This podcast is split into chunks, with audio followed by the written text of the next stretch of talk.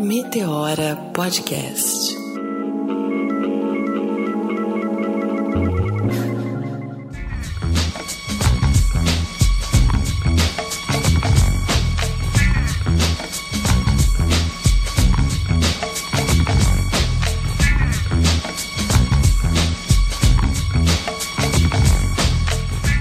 Salve, família Meteora, eu sou Cris Guterres. Usando e abusando da minha liberdade de expressão, um dos poucos direitos que um jovem negro ainda tem nesse país, e essa é a frase de entrada de Raio X do Brasil, 1993, que diz muito do nosso convidado que vem aí. Mas calma, calma, porque minha parceira, Fala aí, parceira, fala aí, fala aí. Estou fingindo naturalidade nesse 2020. Vocês não vão perceber o meu, meu nervosismo. Vou tentar. Eu sou Renata Hilário, parceira de Cris Guterres, aqui no Meteora Podcast. Muito feliz de começar mais um ano com vocês. A gente promete abalar as estruturas em 2020. A gente tem alguns agradecimentos antes de começar aqui com o programa o nosso patrocinador, Clube da Preta. Clube da Preta. Muito parceiro, Bruno e Débora do Clube da Preta. Para quem não conhece, ele é um clube que apoia afroempreendedores, microempreendedores, né? E aí ele faz uma curadoria de você, do seu estilo, se você se inscrever lá no site deles, avalia todo o seu perfil e ele te manda todo mês um box com presentes. Então vão ser roupas, acessórios, livros, tudo de acordo com o seu perfil exclusivamente desses afroempreendedores. Muito bacana, a gente fica muito contente quando chega uma caixinha nova. Emocionada. Um emocionada. Fiquei emocionada com a minha caixinha de dezembro. De Natal foi super bacana. Então vocês se inscrevam e acompanhem aí nas redes sociais o Clube da Preta, certo? Certo, Renatinha. E lembrar o pessoal que é só entrar meteorapodcast.com.br, se inscrever, manda e-mail pra gente, fala o que gosta, o que não gosta, comenta, pede música, pede convidado, pede o que for, porque aqui a gente atende. Se tem uma coisa que a gente gosta, é atender nossa família, atender nossos ouvintes. E quem, quem são os nossos ouvintes sabem que a gente responde mesmo, né? É quase que de imediato, assim, a gente virou uma família. Esse gente... quase de imediato é só para você, né, Renatinha? Que eu não consigo. Não, é, quando vocês virem uma resposta lá, é minha. Tá, Renata. Já me entreguei. Tô brincando. Bora lá começar o nosso programa Bora lá começar. super especial? Ó, 2020 é especial e acho que merece stalker. E a galera já sabe que num stalker a gente chama alguém que a gente curte, que a gente stalkeia mesmo, que a gente sabe o que está fazendo, para onde está andando, onde segue. E chegou esse dia da gente trazer uma pessoa muito especial aqui no, no, no, e eu no diria Meteora. Que, mais do que nós gostamos muito dessa pessoa, eu acho que o público espera muito também por isso, né? Nosso público Meteora. E a gente quer dar esse presente agora, logo no início de 2020. Bora lá. Acho que quem tem que anunciar é você, né, Renatinha? Eu? Fica para você. Eu já dei o início, 1993, Raio X do Brasil. Cara, essa abertura tem muito a ver com o Meteoro, porque assim, quando eu ouvi esse CD, eu tinha 12 anos quando tocava esse CD. Na época, a gente gravava no cassete e escrevia as letras dos Racionais na, no caderno para decorar. E, cara, quando os caras começaram chegando falando assim, cara, que ainda tenho um direito de me expressar. Aquilo ali para mim foi uma descoberta e tanta. Minha chave virou ali, sabe? Abriu um mundo para mim com aquelas letras, com tudo aquilo que vinha. Cara, o que, que esses caras estão falando? Como é que eles moram aqui do meu lado, na minha quebrada? 1993. Fudidamente voltando, racionais, usando e abusando da nossa liberdade de expressão. Um dos poucos direitos que o jovem negro ainda tem nesse país. É isso. Então eu passo a bola para você. Então, os vocais que me perdoam, mas a gente está aqui com o KLJ, que comanda as picapes, que eu sou mega fã de verdade. Que é o dono das batidas. Aliás, o CD começa com uma batida do cara. A primeira coisa que você ouve quando você coloca o CD é a batida. Muito bem-vindo, KLJ. Kleber. Saudações, saudações. É isso aí, estamos aqui com Kleber Geraldo, Lely Simões. Prazer estar aqui com vocês também. A gente estava aqui nervosa, aí meu porteiro, porteiro ligou e falou assim: Doutor Kleber! chegou. Doutor Kleber chegou. Kleber, fala pra gente como é essa virada aí de 2020 para você. Como que você passou eu esse ano, antes da gente entrar aqui no nosso papo? Olha, eu dormi. Eu Dormiu. acordei às duas da manhã. São Paulo? Não, tava em Ubatuba. Tá. Acordei às duas Ai, da que manhã. sorte, hein? Dormir. Não, pra mim É, eu, isso fui é fazer um sorte. tra- eu fui trampar lá dia 30, trampei. Era, tinha o trampo dia 31, mas foi cancelado. Eu falei, ah, eu já tô aqui, vou ficar aqui um pouco, que eu durmo um pouco, dou uma descansada aí, dia primeiro eu volto. Eu gosto muito de ficar em São Paulo, dia primeiro, assim. Gosto muito, da- gosto muito de São Paulo. Então a cidade fica vazia e tal. E Nossa, eu gosto adoro muito. De, tá- de, de estar aqui. Ah, virada de década, né?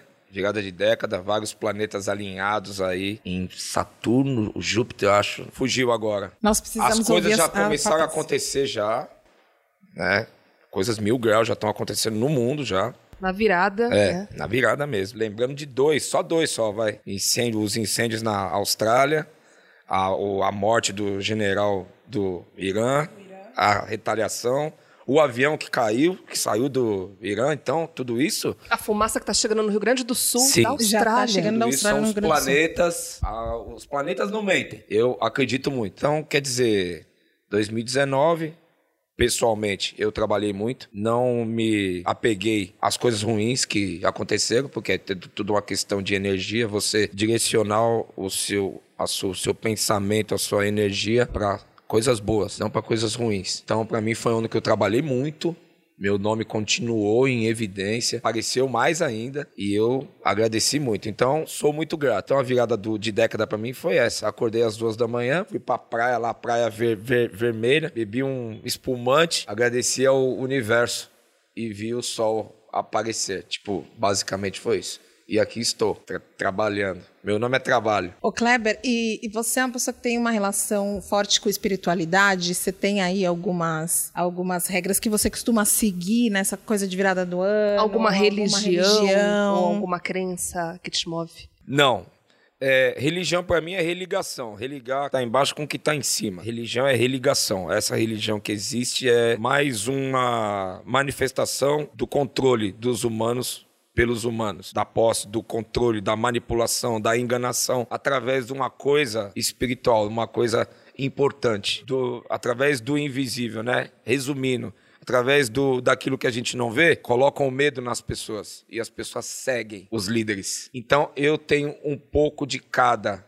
Eu tenho um pouco de, bu- de budismo, tenho um pouco de cristianismo até, tenho um pouco de espiritismo, do axé, um pouco de tudo. Você vendo que Mas cada eu um me tem identi- melhor. Tipo, é, eu não sou ligado a nenhuma delas. Espiritualidade é você com você mesmo. Você ouvir sua voz in- interior, seguir os sinais, seguir os seus instintos, né? Saber que existe uma ligação sua com a natureza, com os animais, com as outras pessoas. Isso é espiritualidade pra mim, né? Saber canalizar sua energia. Tudo é energia, né, meu? A gente tá aqui trocando energia agora. Tudo é, é energia.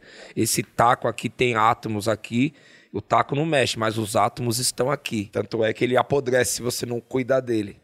Certo? Então, eu tenho um pouco de cada. Mas eu me identifico muito com o axé. Me identifico muito com o candomblé. Me identifico também muito com o- algumas linhas do espiritismo. E o budismo também é foda. As ideias são foda também. Tudo se Pega um converge, cada. né? No fundo, no final. É, então tudo se você tem um pouco de cada, você, você constrói um- uma unidade em você, entende? E, tipo, pra mim tem sido muito bom. Agora, e, e astrologia também, né? Astrologia é foda. A gente tá numa bola, girando em torno de um sistema solar, que gira em torno de outro sistema solar. E os planetas estão girando entre aqui, e, e, os pa- e ainda estamos girando entre os, em volta de um sol a cada semana, a cada mês. Os sentimentos são. As coisas mudam. Perceber, acho que a nossa pequenez, né? Sim. Diante desse universo. As coisas mudam. E a gente e eu sigo muito isso. Eu acredito muito nisso. Os astros têm forte influência sobre a gente e sobre o planeta e sobre tudo. Eu, na minha construção de espiritualidade, eu vou muito próximo, assim, de você também. Eu vou num pouco de tudo. Agora eu tô descobrindo outras linhas, outras vertentes. Inventei, já tô indo a segunda vez lá pra Chapada dos Veadeiros. Tô a louca dos cristais, buscando, conhecendo, porque é isso mesmo, da gente formar o que é, o que é a nossa espiritualidade, né? E nesse planeta tem muito mistério.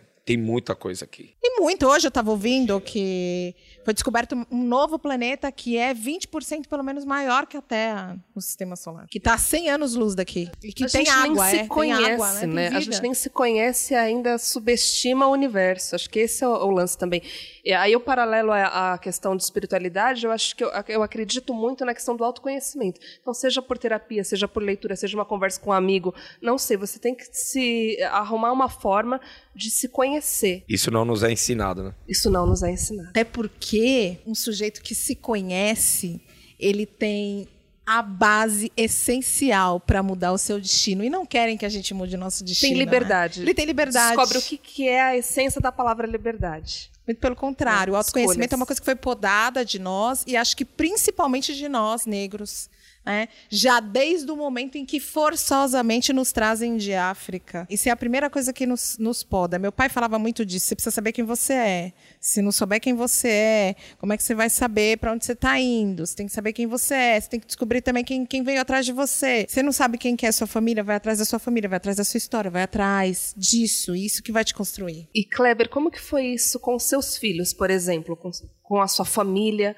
Como que você passa essa sua visão, os seus valores, o que é importante? Então, primeiro você é uma, é uma desconstrução. Você tem que se desconstruir para depois, através do exemplo e só através do exemplo conseguir a mudança. Não adianta nada você forçar, obrigar, tentar mostrar a qualquer custo a verdade que você descobriu. O outro tem que ver através do seu exemplo que aquilo fez bem para você e ele se identifica ou não. Então, no caso dos filhos, é foda, você tem que lidar com as mães dos filhos, as avós dos filhos, os, os tios dos filhos, a família dos outros filhos. Então, eles também foram criados, porque foi um processo. Eu tenho, eu tenho 50 anos. Eu mudei muito desde o meu primeiro filho até agora. Então é um processo. Então é um processo de desconstrução e construção. E exemplo. Então é tudo que eu sei eu passo para eles. Agora cada um é de um jeito. Eu acho que eles assimilam muita coisa. Mas eles também tiveram a falta de informação, tiveram a criação da família, das mães, os hábitos, costumes. Então você tem que lidar com isso, tem que respeitar isso, entendeu? E isso esse respeito é só com o tempo. Essa visão é só com o tempo. Minha, minha mãe, ela era extremamente conservadora, católica, extremamente conservadora, com vários valores que nos limitaram, que nos escravizaram mentalmente. Então eu tive que ir quebrando isso com a minha mãe também, comigo, com ela, entendeu? E hoje ela tem um outro olhar, ela entende, ela tem a visão, ela continua sendo católica, cristã, mas ela tem o, ela conseguiu ter o olhar mais abrangente sobre as outras coisas que estão no mundo. Sobre a minha visão, por exemplo, de, de humanidade, de pessoa, de relação com as, as mães, com as mulheres, com o meu jeito de ser e com as outras religiões também, os meus filhos. Então ela consegue ver isso hoje. Então você vê que a relação conflituosa que eu tinha melhorou muito, entendeu? É só com o tempo. O tempo é foda. Eu ouvia os mais antigos falar que o tempo é o senhor de tudo, o tempo é rei, pá. E você ficando mais velho entende. Vê que faz sentido, né? Faz sentido. Kleber, tem uma entrevista que vocês fizeram que vocês disseram o seguinte: o Racionais é uma missão. Era uma missão. E aí, fazendo um link com espiritualidade, dentro do que você acredita. Como que você enxerga o Racionais nesse contexto, nessa passagem no planeta Terra, e, é, impactando a vida de tantas pessoas? E como que você... Salvando, né, salvando Racionais vidas, salvou vidas, salva vidas Eu mesmo. vou esperar você responder essa para depois me falar as outras, porque é tão grandioso isso. Eu sempre conto essa história que eu vou falar agora. Em termos de espiritualidade, eu tinha uma amiga que eu nunca mais a vi. Ela tinha dons, né? De visão, assim e tal. E ela falou pra mim que ela tava entrando numa van, na van pra ir pro metrô.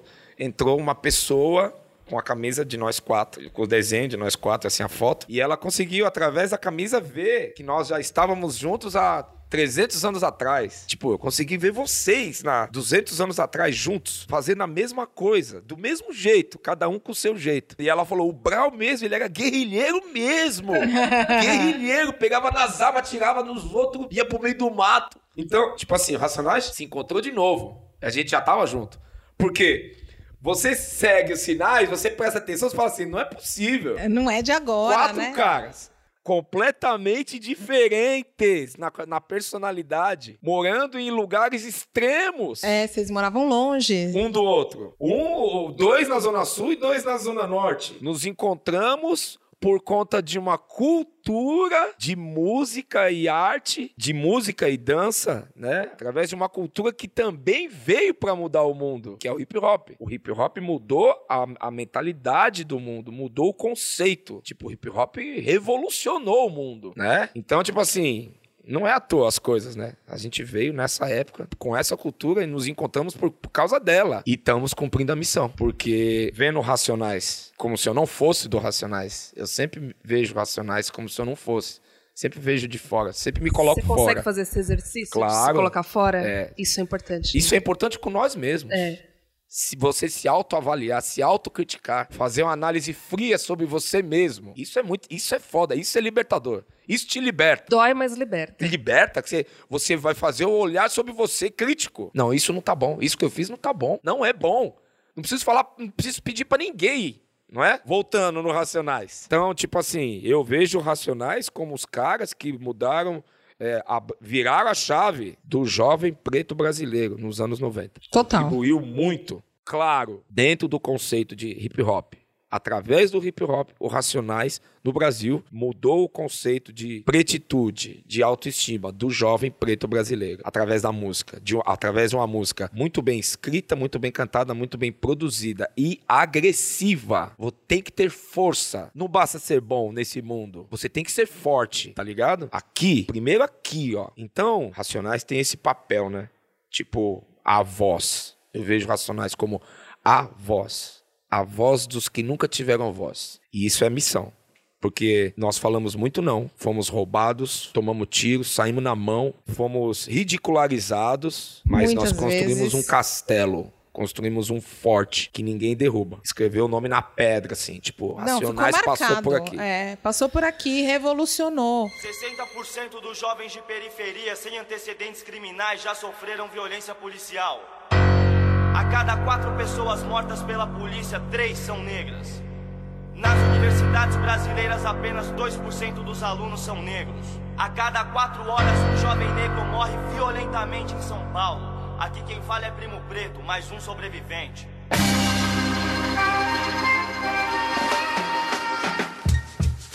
Então, eu acho que a missão é para esse plano aqui. Não, não queremos voltar mais. Para missão Eu nenhuma. acho, eu acho que Chega! ainda vai ter volta. Você não quer encontrar ele? Não, já na estamos próxima cumprindo. Não, já estamos cumprindo. Mais já. uma vida, não. Isso é muita isso? coisa, nossa senhora. Se individualmente Nem que for pra também. tomar uma cervejinha na próxima. Nem que for pra vir mais tranquilo. É, não sei, viu? Não sei. Vai, ter, que- vai vir com qualquer outra coisa também pesada também. Pesada que eu digo assim, forte, é uma coisa forte, né? E aí a pergunta que eu falei, ah, vou deixar essa parte para depois. Você entende que é algo que já se consolidou, tá encerrado, ou quais são os próximos 50 anos pro Racionais? Então, é, tem que ser sincero na resposta, né? Quanto missão mesmo de vida, levando mais para o lado espiritual da, da Racionais tem que parada? colher os frutos agora. O que foi dito tinha que ser dito, serviu para a época que foi dito. Se vamos fazer músicas novas, talvez sim, talvez não. Mas a, a gente veio agora colher os frutos do que a gente plantou. Co- Repetindo, a gente disse muito não, a gente passou muito veneno, a gente teve muitos momentos com falta de dinheiro, muitos momentos desesperadores até. Respondemos processos, fomos processados, entendeu? Pagamos dinheiro para ex-funcionário, fomos presos, ficamos sem fazer show, muita coisa Racionais carrega. Para honrar um nome, né? É. Agora a gente tem que colher os frutos. Os frutos financeiros. Colhendo os frutos, fazendo show, filme, pa- participações. Mas a gente não sabe. É incógnita. A gente pode continuar fazendo música. Se vai vir com o mesmo contexto, no mesmo peso dos anos 90, não é o mesmo peso, é a, é a mesma ideia, é o mesmo conceito. O que a gente falou nos anos 90 se viu para os anos 90. O que a gente falou na década de 2000, de 2000 e 2010, se viu para aquela época é outro mundo, é outro momento, é outra mentalidade da juventude, entende? Os problemas ainda são os mesmos, ainda existe o racismo, a perseguição, mas não é mais como nos anos 90, que era muito pior. A falta de dinheiro era muito pior, a mentalidade, a abertura, a autoestima era muito pior, a falta de, de autoestima. Então, são outra, outra época hoje, eu não sei. Isso, quem vai responder isso bem, melhor é o Brau, que é o grande letrista do, do Racionais. Ele e depois o Ed Rock. ele pode te dar uma visão melhor sobre isso. Que ele é o cara que escreve, ele tem um puto olhar sobre o mundo também, ele consegue ver lá na frente, entendeu? Então eu acho que não é o momento mais. Pode fazer uma música e falar para todo mundo se armar e fuder tudo o, o Brasil que eles vão nos, nos seguir. É muita responsabilidade. Não, e quando você fala essa coisa dos anos 90, de que serviu para os anos 90, mas continua servindo, porque, tipo, eu, tá aqui meu, meu afilhado, é, Rafa, combustível, anos, né? Cara, pra... entra no carro, o que, que a gente vai ouvir? Racionais. E é anos 90, não é nem cores e valores. Sim. É anos 90. Eu coloco para ir trabalhar, sabe? Para dar um gás. Eu sei. A força que tem, né? Não, capítulo 4, versículo que foi 3. é a mesma é... coisa. Se você, as músicas do Chique, você põe na balada hoje pra um monte de jovem que nunca ouviu o Chique, todo e mundo sai dançando. pra caralho, né? Então, é tipo assim, é uma BMW 1998. Ela passa na rua, todo mundo fala, ó. Oh. Só que tem as BMW novas, outras marcas, outros carros, outro tudo. Tem que conviver com isso também. É ah, outro mundo. Hoje. É outro, isso com certeza. É que a gente fica sempre com essa expectativa, assim, eles são tão foda, tão importantes, foram é, e a gente não quer que nossa eles... vida. O que mais que ah, a gente mas... pode aguardar? Mas acho que acho que uma pista se deu também, né? É talvez pensar em outras possibilidades, tecnologias, é filme, é música, é podcast, é, é livro. As é linguagens são outras É também, trocar né? ideia numa praça, sei lá, juntar uma galera, não sei. Né? Esse lance da, das entrevistas individuais ajuda muito, né? Ajuda muito também. Conhecer você, o ser humano. Você dá a sua ideia, o que você acha, ser sincero no que você fala, no que você acredita, sincero mesmo, sem ter rabo preso com ninguém, sem esperar que alguém goste ou não, entendeu? E é, isso ajuda muito, porque muita porque os meios de comunicação hoje, todo mundo quer te ver, todo mundo quer. Se te segue, quer ver o que você tem para falar. E isso ajuda muito.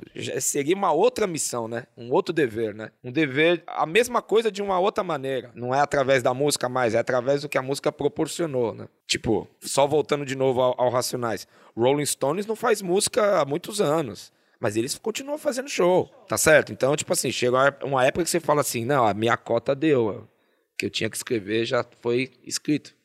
Tinha que ter feito, foi feito. Agora eu vou trampar, continuar trampando. Que é o que você fala de colher os frutos, né? de outras formas e é um muito processo, bem Sim, também. é um processo natural de todo mundo, acho.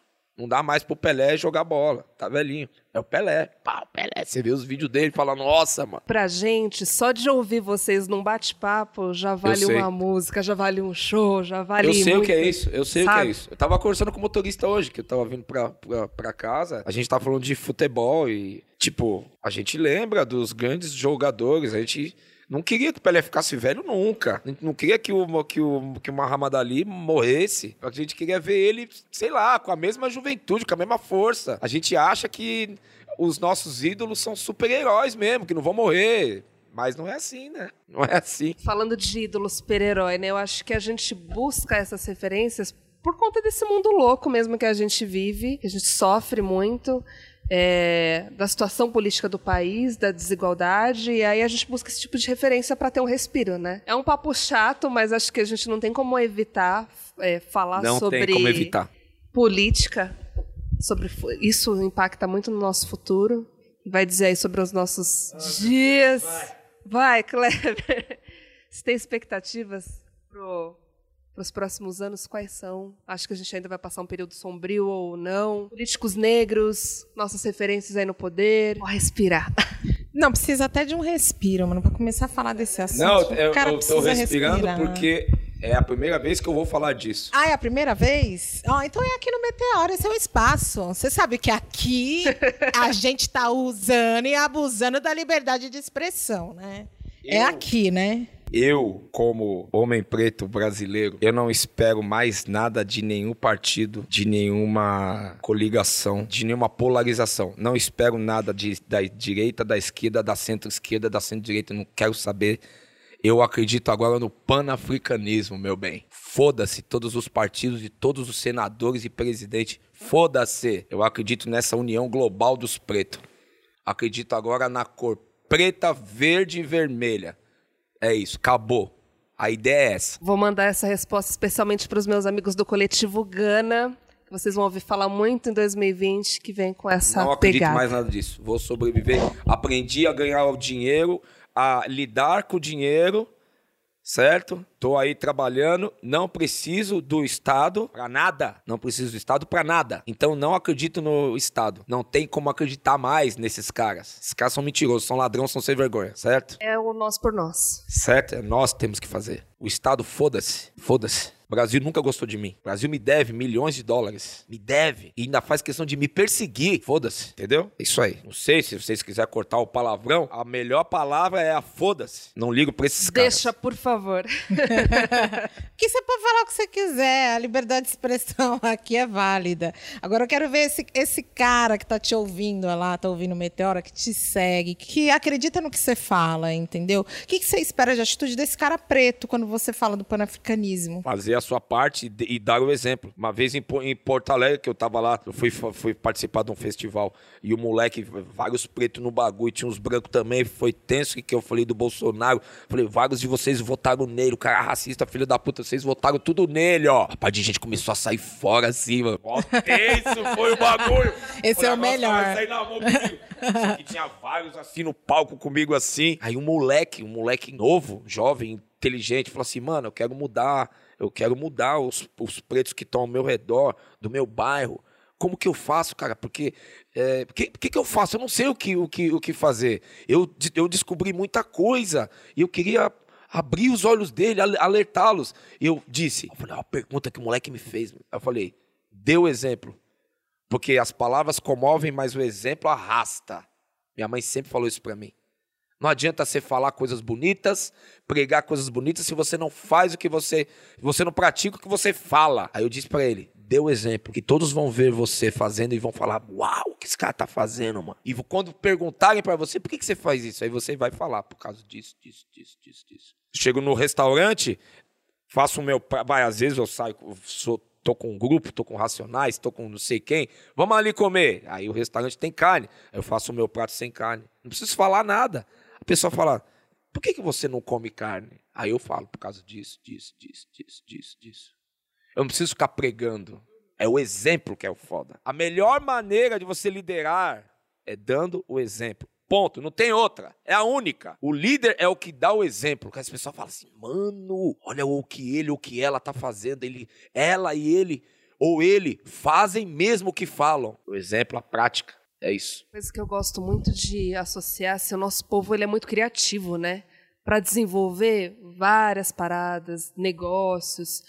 É, e aí eu tô falando isso porque muito jovem da periferia pode estar pensando assim: ah, mas os caras estão com grana, a Cris estava lá viajando, a Renata estava com dinheiro ali e tal. Assim é fácil desenvolver alguma produção criativa, um podcast, um disco, sei lá o quê.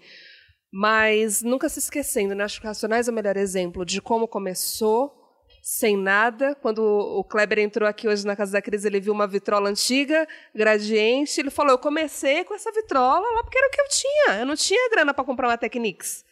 Né? Então a gente sempre pensar: eu posso sim, com os meus recursos, de alguma forma, iniciar um caminho aí. E uma coisa que eu sempre falo: rede, né? Pessoas, busca ajuda pede ajuda, sabe? Conversa com, com pessoas que podem te inspirar, que podem te mostrar um caminho e começa a desenvolver. Acho que o exemplo vai começar a surgir daí. Né? É, tem que querer, né? Você tem que querer, não pode ter medo, tem que ir. Vai. Vai. Tenta. Tentar. Você olha, você põe uma criança aqui, ó. Ela, ela vê uma, um, sei lá, uma bala ali em cima. Ela vai tentar pegar a bala, ela vai tentar subir em cima da cadeira, ela vai dar um jeito. Vai cair no chão, vai chorar, depois ela vai tentar de novo e pega a bala. A gente tem que fazer como as crianças, tentar. Vai lá e tenta, não ter medo. Não ter medo de cair, não ter medo, sabe? De dar errado. Tem que ter a disposição. Certo? Eu odeio falar no meu tempo, no meu tempo. Meu tempo é agora, aqui, 2020. Mas quando eu comecei, não, não existia. Você sabe, vocês sabem, não existia internet, YouTube. Moro, não tinha Instagram, Facebook, Twitter. WhatsApp. Mano, Nada sabe, disso. sabe o que a gente fazia? A gente ia na Telesp, comprava A ficha. sem ficha e ligava pros possíveis contratantes falando, ó, somos racionais aí, lançamos disso pela Zimbábue, Vocês querem contratar a gente? Era isso que a gente tinha. Eu vou fazer o quê? A gente, eu vou esperar, a gente ia esperar alguém fazer isso por nós? Ninguém conhecia a gente. Você acha que o Jay-Z começou como? Pois é. É Procurei saber, hoje. né? Ok. Jay-Z tem mais moral que o presidente, mano. Muito Se você mais. for ver, Muito mais. Muito Tá ligado? Mais, muito mais. se você vê a Rihanna, a Rihanna, ela morava lá no Caribe, lá, mano. Isolada. Tem foto dela pequenininha assim no carro. ah, Do, de- do lado do, do, do carro, menininha. Ao tanto que a Rihanna não faz pelo mundo aí, pelas pessoas. Entendeu? Então, tipo assim, muita gente não sabe do. De qual, é, é até clichê isso. Muita gente não sabe como você começou. O que você passou. O quanto rala aí pra chegar até aqui. Os caras vêm andando na BMW minha 98, meu carro não é zero, meu carro tem 21 anos. É um carro antigo. Os caras vêm andando de carro vários, olha com a raiva do caralho, pô. é. Não sabe o que eu passei, mano. Tem gente que chama você de. E aí, patrão, tá bem, tá bem? Eu falo, quer trocar comigo? Troca um dia comigo, vê se você aguenta. Eu fico aí no seu trabalho medíocre, aí você vem fazer o que eu faço. É todo mundo que aguenta também. Aí, lá, lá no seu restaurante, tem comida fresca todo dia fazer pesquisa de, de comida, tratar as pessoas bem, tem comida que sobra, tem que jogar fora. É, é mil grau, não é? Pra caralho, antes de vir pra cá. O dinheiro vem, mas e pra você conseguir o money? E o trampo que você, que você dá? Então, a maioria também não vê isso. Nem pensa. Não é. en- Entende? As E é pessoas. importante dizer essas coisas, É claro né? que As é. pessoas estão focadas dizer. no resultado, né? Olha Não. quem que ele se tornou, né? Mas assim, qual que foi essa jornada? Como que chegou até Como é aí, chegou? mano? É fácil assim, roubou, ganhou na loto. É. Não. Caiu na graça É. do público. Quem ganha na loto não tem educação financeira, gasta o dinheiro em um ano. Deu Acabou. sorte. Ah, foi sorte, mas É. nunca vê o quanto que eu trabalhei Nunca foi sorte. Nunca foi. Tem a música do MC Guimê que fala, nunca foi sorte. Eu colei, eu batalhei, cara. Trampei, mano. E pra caralho. Acho que o nosso papel aqui é reforçar isso. Assim, tem os caminhos a seguir, Não, é possível. Né? Perdão, não só trabalhei, trabalho pra caralho. Eu, uma das coisas que eu, que eu memorizei pra dois- da- 2020 é se divirta mais, Clever. Viaja mais. Você só trampa, mano. Kleber trabalhando dia 30, quase dia 31. Não, só não di- no dia 31 porque foi desmarcado. Porque cancelou. Cancelaram, né? Então eu trampo muito. Eu Esse é sou essa compromisso. também, sabia? E eu comecei esse ano, esse ano eu parei lá, eu fechei o restaurante uns dias. No começo meio que me culpando, porque assim, não é, ai, não vai entrar grana e não sei o quê, bababá, e tem as contas. Depois eu demorei, mas eu entendi, não, é necessário para que eu tenha um ano melhor, para que eu pare, para que eu relaxe. Mas eu fico assim naquela coisa assim, foi tão estranho uma entrada de, de ano com respiro, tipo, respirei. Nossa, parece que eu não sabia mais nem como é que era respirar. Eu dormi, mano. Eu, duas da manhã, peguei o celular. Falaram um monte de mensagem assim, eu feliz, eu não, não sei o que, aquelas Nossa, eu conversas. tinha até esquecido. que- Duas da manhã, entende? A gente tem que dar o descanso pra gente também. Só trabalhar não dá. Esse foi um compromisso que eu também assumi comigo em 2020. Cuidar de mim. E é muito isso mesmo que o Kleber fala, porque às vezes as pessoas falam assim: nossa, tô vendo você, tá com a vida ganha, viajando, curtindo e Você tal. sumiu, não me responde, eu trabalho. Todos os dias da semana. Não tem um dia de descanso. Eu me dei conta disso agora. Por isso que eu falei que eu ia parar. Que eu tinha de descanso meio domingo. Eu trabalho no domingo até mais ou menos meio de uma hora. Tipo, o domingo à tarde era o meu, o meu único dia de descanso. Meio domingo. O, me- a, a- a metade do dia. A metade Não, do tem dia. que- né, tem que... Não, então chega, Dá um sem trabalho agora e, e ter um tempo pra gente reconstruir 2020, né? E vamos falar de futuro agora? Vamos. Mas acho que tem várias coisas que do passado de Kleber que eu quero saber, cara. Kleber. É. Aquelas coisas Você que sabe você que nunca eu, Eu me disse. sinto íntima quando eu chamei de Kleber. eu acho que, tipo, já somos melhores Não, amigos. quando a Cris veio me falar assim, ah, eu gravei com a LJ e tal, eu falei assim, não, mas você não fala pro Kleber que a gente quer gravar com ele. Nossa, mas Kleber, você parece íntimo. Eu falei, não, eu não consigo. Ele é uma pessoa, um ser humano. O Kleber e o Para Kylie além J da são a mesma pessoa. A mesma pessoa. Tem preferência? Não. Tranquilo. Não, não. Pra mim, Kylie J e Kleber é a mesma coisa. Sua mãe te chama de Kleber. Minha mãe me chama de Klebinho. Klebinho. Então é Klebinho agora. Klebinho, vou falar. O que, que eu vou Aí, falar? foi dar, mo- foi dar liberdade? Não, mas já tamo íntimo. Não, não, não, agora, agora, agora fala aí. A gente, nós já estamos íntimos. Eu já convidei Kleber para ser meu sócio. Vamos abrir um restaurante no Bones aí. Zero carne.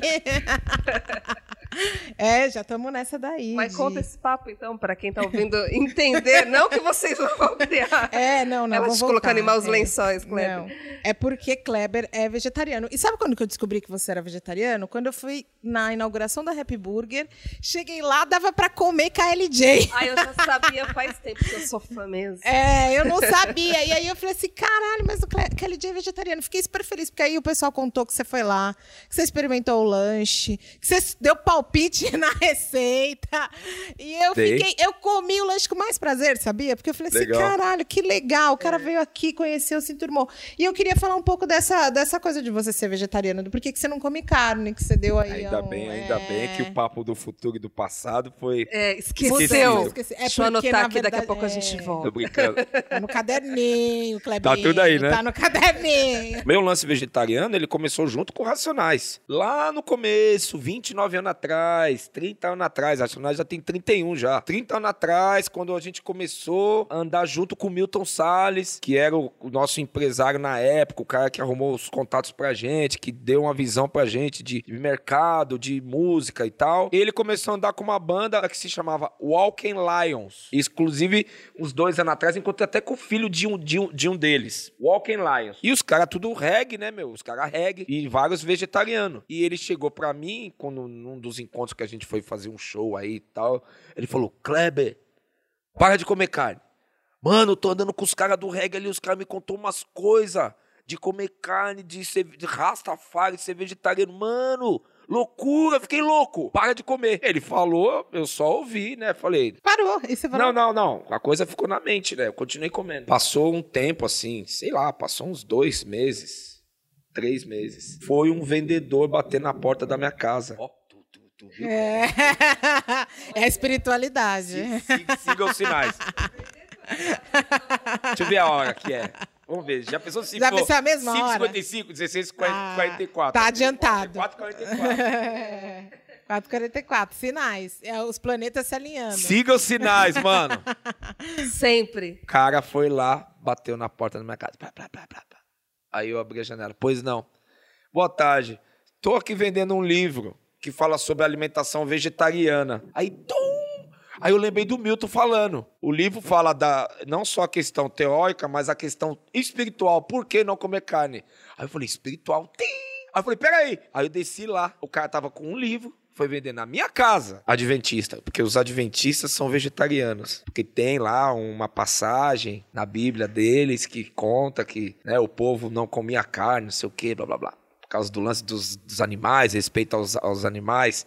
Eu preciso me aprofundar mais sobre isso. Eu sei muito na superfície. E aí, o cara, eu- fui saber que ele é adventista depois de anos. O cara preto até foi lá, me vendeu o livro. Aí eu falei, eu, quero, eu, eu, eu compro. Aí eu comprei o livro do cara na hora. Ele falou, valeu. Foi embora, sumiu. Parecia um anjo. Um anjo que desceu lá pra vender pra mim, na minha casa. Essas coisas acontecem com você, na vida da gente, sei lá, acho que durante a vida inteira, três vezes só, eu acho. Essas, essas coisas, sinais que vêm. É. E que, modificam, muda você. E que mudam pra vida inteira, né? Pra, pra vida inteira. Porque isso faz quantos anos? 30 anos. Ah, é no início, você falou, no início dos Racionais. Comecei a comer, parar de comer carne com 20. Aí eu comecei a ler o livro. Aí eu li o livro e falei, mano, aí o livro começa a contar. O lance da alimentação, o lance da, do, do- dos alimentos, da força que os alimentos têm, dos alimentos da terra, a força que a terra tem enquanto criadora, de- de- enquanto. Como que fala? A mulher. É, enquanto geração de vida, né? Geração de alimento. E aí ele também fala, o livro também fala do lance da carne, né? Dos, dos, dos animais. É muito louco, porque o livro conta, ele explica teoricamente o que a carne faz com seu organismo, né? Ela, o livro explica que os nossos dentes não, são, não foram criados, não foram feitos para comer carnes. Os nossos dentes deveriam ser afiados, como o dos felinos. E aí ele fala a questão também. Ele fala do suco gástrico, que o nosso suco gástrico é quatro, cinco vezes inferior ao suco gástrico de um, alima, de um animal carnívoro, de um animal felino, de um animal caçador, por exemplo Provando que a gente não precisa. que nós não fomos feitos para isso. E ele explica que uma carne do animal ela fica no seu estômago quatro dias. ela é, é feita de gestão de uma parte dela. Então, o- é, ele conta em detalhes, o livro conta em detalhes, por que não comer carne? E aí me convenceu, porque se me convence, eu falo, puta, é isso mesmo. Se não me convence, eu vou contestando. Mas se eu me convenço do que me falam, ou do que alguma coisa que eu vejo, que eu leio, que eu assisto, eu falo, vou fazer isso daí. Você é firme no propósito, Não, intenso de não mais desejo. Ah, é gostoso, vou comer. Acabou, não volto mais atrás, acabou, não volto atrás. Não adianta, pode Uma me pessoa de matar. opinião. É, não volto. E aí eu comecei a ler o livro e falei, mãe, a partir de hoje não como mais carne, certo? Minha mãe ficou puta comigo. Por quê? Não, porque somos educados que a carne tem proteína, tem força, que se não comer carne você É, morre, o, vai ficar é o doente. prato principal, né? É. A carne é sempre o prato principal. A carne é o acompanhamento principal. Vem aquela carne ali no prato, imagine, é a mistura, né? A gente costuma falar. É a mistura. A Renatinha também é vegetariana. Legal. Já eu não sou uma pessoa de bom coração, como vocês. Não, na verdade, eu tô Esperamos no que caminho. você mude, Eu- siga os sinais. Eu como peixe. É, Então, não é então ainda, né? É, não, não é. é. não, sou, é? não sou, Ai, não sou. Renatinha. E falando do peixe, Mas quero, quero. eu li, li o livro, falei, ó, parei linguiça, carne de vaca, de, parei com tudo, parei. E continuei eventualmente comendo peixe e frango, porque você vê, a ignorância é atrevida. A informação quando não chega pra você, você é ignorante. O ignorante não é aquela pessoa idiota, bruta. O ignorante é quando você não sabe das coisas. Na minha cabeça, eu achava que carne era, Era só, só carne vermelha. o, o- é, a vaca e o porco e o que boi. faz mais mal é a vermelha, né? De ter É. essa de querer colocar um peso nas coisas. E aí o livro foi, conforme eu fui li- lendo o livro, o livro também falou do frango e do peixe, que é pior ainda, por causa da contaminação do mar, do lance do peixe, e como que os frangos são criados, os hormônios que dão para os frangos os, os, os remédios. Enfim, só para fechar. E aí eu falei, ó, mãe, parei também com frango e com peixe, hein? Aí ela ficou mais Ficou brava. mais louca ainda. Fazer louca o que pra você comer então, Clebinho? Clebinho, Eu falei, aí, tem arroz, feijão, salada, um monte de coisa aí. Clebinho, pra que que eu vou falar agora, entendeu?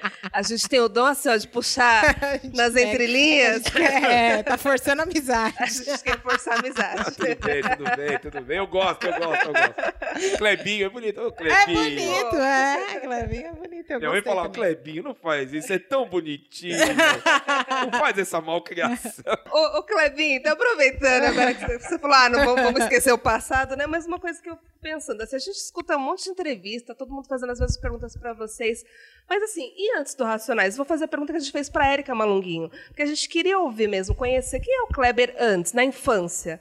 Você sempre foi de São Paulo? Quais são suas referências? Antes de conhecer Brau, Zona Norte? Blue, Você é da Zona Norte? Zona Norte. Que bairro Zona- você nasceu lá? Zona Norte, nasci no Tucuruvi, onde hoje é a estação de. Não, eu nasci na Vila, na Vila Gustavo. Na Vila Gustavo. E depois eu fui pro Tucuruvi, onde hoje é a estação de metrô Tucuruvi. Minha casa foi desapropriada de lá e tal. Você lembra dos sonhos que você tinha naquela época? Tipo, infância mesmo. Eu queria ser astronauta. Eu também quis. Eu queria ir para pro, pro universo. Queria, ficava louco. Fascinava. Eu via as coisas na TV assim, da NASA que passava. Ia no né? planetário? É, não, no, no planetário eu fui depois de, Depois de velho. de adulto. É. Queria ser astronauta, queria. Eu, tanto é que eu tenho essa ligação até hoje, né, com astrologia e tal. Não estudei nem nada. Também sei meio na, na superfície. E a infância, foi gostosa? Muitos irmãos? Não, minha infância foi tranquila. Foi tranquila. Minha mãe me segurou muito em casa, conservadora, medo da rua. Eu entendo, né? Os pais querem proteger os filhos, mas é muito perigoso isso, né? O segurar? Claro, se travar os filhos dentro, dentro de casa, uma hora eles vão sair. E aí quando sai não sabe como que se Não comporta. sabe como lida. Aí um Como monte lida. de hiena. Monte de, pre- de predador. Não vai saber lidar. Ou acaba virando um também. Ou acaba sendo uma vítima fácil. É muito perigoso isso. Então, minha infância foi tranquila. Eu tive pai, tive mãe. Morei, nunca fui, é, nunca morei em gueto, em periferia, em favela. Eu sou, nem classe média era, era pobre assim, com uma condição razoável. Razoável, né? Classe média baixa, não sei. O pobre um pouco melhor, sei lá. Eu jogava, gostava de jogar bola na rua, na calçada assim. Tinha um campinho em frente de casa. Era de casa pro campinho, voltava. Não saía à noite. Quando eu comecei a sair, comecei a sair com 13 anos. E foi muito difícil. Minha mãe tinha muito medo, minha mãe meu pai medo, minha, mais a minha mãe, do, do lance de álcool, droga, de eu me envol, de envolver, mas eu queria ouvir o funk norte-americano, né? Eu queria ir nos bailes, porque os mais velhos contavam, os mais velhos da, da rua, da escola. E era na Norte mesmo? Na Norte. Na, na segunda-feira era o papo do recreio. Nossa, que eu fui no Acre, que eu fui no, no Sideral, que eu fui não sei aonde, que as músicas, e os caras faziam os passos, eu era novinho, ficava louco. Eu queria ir também, entendeu? Então, minha infância foi basicamente essa. Eu Aprendi a empinar quadrado, não sabia lidar com os, com os moleques mais violentos da rua, porque não fui ensinado a me defender, entendeu? Não fui ensinado. Eu fui ensinado assim: se você for pra escola e apanhar, quando você chegar aqui, você vai apanhar mais De novo. ainda. É, em casa era a mesma coisa. Mas eu não entendi, isso, eu falava, a "Mano, gente não que, entende. Que que é isso? Porque foi ensinado pra eles também. Então não dá pra julgar os pais muitas das vezes. Eles só estão reproduzindo. Pô, né? Por isso que a, info- a informação, a música, culturas como hip hop abre sua mente, cara. Você, pum, mano. Pô, eu li o livro do, Mal, do Malcolm X ali, fa- ali eu aprendi muita coisa sobre a vida, sobre valores, eh, ética, respeito, mal e o bem, sexo, droga, eh, malandragem, história. O, o, o- o livro do cara, fala, ah, nossa, abriu muitas chaves. Você fala assim, Quantos anos nossa, você tinha mano. quando você leu o Malcolm X? 22, 23. Ah, na sua casa, essa questão de é, racial era um assunto presente? Na infância? Puta, meu pai, eu... perdão, meu pai era branco. Meu pai fazia uma- umas piadas com os pretos, mas meu pai só gostava de mulher preta. Fazia uma- umas piadas, não sei. Eu não entendia também. Pô, minha mãe é preta, mas por que meu pai fala assim dos, dos, dos pretos? Mas eu acho que era uma ignorância também dele. Eu acho que ele reproduzia os outros. Que os outros. Muito do racismo vem da ignorância, da falta de informação também. Muito do racismo. Porque nós mesmos falamos. Olha quantos pretos. Famílias, milhões de, de famílias crescem um xingando o outro, de macaco, de macaco pra baixo. Porque não tem, não, não, não chega, né? Não sabe. É reprodução, né? A gente é, muito assim, né? A gente reproduz. Reproduz. Muito, muito, Muito. do racismo. Que a gente Então, então, tipo, meu pai era assim, tinha um pouco disso. Minha mãe não falava nada. Minha mãe nunca falou. Minha mãe, quando nós fazia barulho, nós era mais velho, nós estava já com 20, 19, e que nós ouvia música alta, falava alto, ela falava, cala a boca, você fica falando alto, escândalo. Eles vão falar, olha os negros dos 70 aí fazendo, fazendo escândalo, porque a nossa casa é do número 70. E- Eles vão falar, os negros dos 70, para de fazer esse escândalo. Minha mãe, muito, sempre muito classuda, né? Sempre classe, né? Minha mãe, classe. Como ela A chama? classe pessoal, Maria José. Maria José. Tutuca, vulga Tutuca. Eu falo pra ela que ela é a prefeita de, for, de Formiga lá, a cidade lá dela, de Minas Gerais. Porque ela conhece, Ela todo, conhece todo mundo. mundo? Todo mundo conhece ela. A prefeita. Tutuca, prefeita de Formiga, Tutuca, mãe do Tutuca, é. Clebinho, isso aí. E aí você vai aprendendo no hip hop. Eu nunca gostei. Eu sempre bati sujeira com os apelidos na escola, virava a cara. Já quase saí na mão no, no Tietê, que eu já, já era ali do Racionais, ali bem no comecinho. Quase saí na mão com os caras de lá que eu trampava lá, depois que meu pai morreu. Então eu sempre bati sujeira com isso. Depois você descobre mais tarde, né? Você já veio com essa coisa com você e tal. Aí você encontra os caras do Racionais. Muito louco, Falo né? que eles estão me inflamando agora que eu vou Agora que eu vou cabeças. mesmo. Agora eu tô com um grupo, tô com os caras aqui, ó, pensa igual eu. Tão fudido vocês agora. Eu nunca estive errado, era isso mesmo. É, E é foda esse momento que a gente encontra alguém que valida isso. claro. Você construiu Aí e você você fala e bate e fala, quero ver É alguém agora. contestar agora. e você falou que são três momentos, mais ou menos, na vida da gente que alguma coisa bate e muda. Porque você não veio de uma família que já discutia essas questões raciais da sua vida, então tem um momento que bate a chave que você começa a discutir isso. Que momento que é esse? Quando eu comecei a discutir mesmo, foi com o Malcolm X. Malcolm X foi foda. Referência do caralho pra muitos. Eu li o Malcolm X e falei, é isso. Porque ele te convence, é igual o livro. Esses Ele é o momentos exemplo, aí. né? Exemplo. Tudo isso acontece com 20 anos, 19, 18, É. 22. É o Depois- momento que a gente está procurando. Depois né? vai acontecer lá na frente, com os 45, Que aí 40. você está questionando aquilo que você construiu. É. Então o livro e o, Mal- o, li- e o livro do Malcolm. O livro, ah, o livro do, do vegetarianismo. Vida, Viva né? Natural. Viva Natural.